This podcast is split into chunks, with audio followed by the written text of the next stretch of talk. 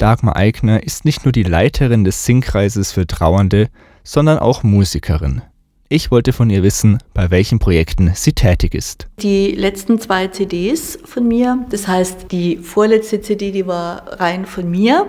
Die letzte war ja praktisch von meiner Gruppe, Blaues Wunder. Aber eigentlich ist es bei beiden Formationen so, dass ähm, die Musik von mir zumindest mitgeschrieben ist und auch ähm, elektronische Elemente hat. Also traditionellerweise ähm, spiele ich auch äh, einige Instrumente live, zum Beispiel Akkordeon oder Gitarre oder Klavier. Aber ich habe mich einfach die letzten Jahre mit elektronischer Musikherstellung beschäftigt, weil mich das total fasziniert hat, einfach Sounds herzustellen und hatte bei der Through the Night, sage ich jetzt mal, die vorletzte CD, die unter meinem Namen erschienen ist, die habe ich zusammen gemacht mit verschiedenen Musikern so aus der Elektronikszene in München und in Karlsruhe und in Berlin und habe mich sehr gefreut, dass ich da einfach tolle Unterstützung hatte von tollen Musikern.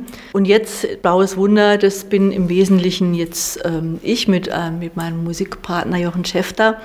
Ich habe teilweise auch ein bisschen was selber eingespielt, aber ähm, hauptsächlich die Elektronik hat er dazu gemacht. Und das ist momentan so das, was mich jetzt am meisten gereizt hat.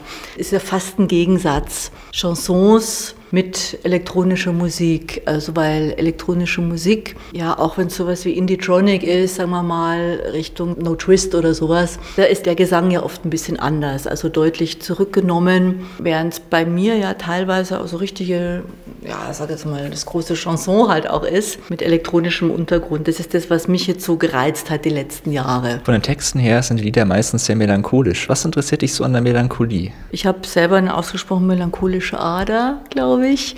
Also mir fällt so dieses, dieser Spruch vom, vom Bert Brecht ein oder so ein Gedicht, ich weiß nicht mehr genau, wie es geht, aber so ungefähr, dass man, ähm, ja, wenn es gerade schön ist und wenn ich schöne Kirschblüten anschaue, dann genieße ich das, aber ich schreibe da nicht einen Text unbedingt. Und bei mir ist es auch so, dass mich natürlich auszudrücken, eher die Themen interessieren, die jetzt nicht so, ja, Friede, Freude, Eierkuchen oder am Strand gehen, Party und so, das reizt mich jetzt weniger so als Thema einfach, sondern eher die Themen, die so ein bisschen ja, tiefsinniger sind. In einem deiner Lieder geht es auch um ein einsames Mädchen. Wer ist dieses einsame Mädchen? Das Lied ist nicht von mir, sondern das ist aus einem Film, Alraune, mit Hildegard Knef, ich glaube so schwarz-weiß von aus den, weiß jetzt nicht genau, 40er Jahre. Das ist für mich eines der ganz großen Chansons. Das kommt bei mir auch in jedem ähm, Konzert, egal mit welcher Formation ich das mache. Es geht eigentlich um ein, das einsame Mädchen, ist eine Frau, ja, so ein klassischer Vamp, die einfach mit sich selbst offensichtlich nicht klarkommt, also sich selbst nicht mag und insofern alle, die mit ihr zu tun haben, ins Verderben zieht. Und ganz besonders schön finde ich aber das Ende vom Lied, wo praktisch, ja, das hat dann was von Erlösung, Verzeihung.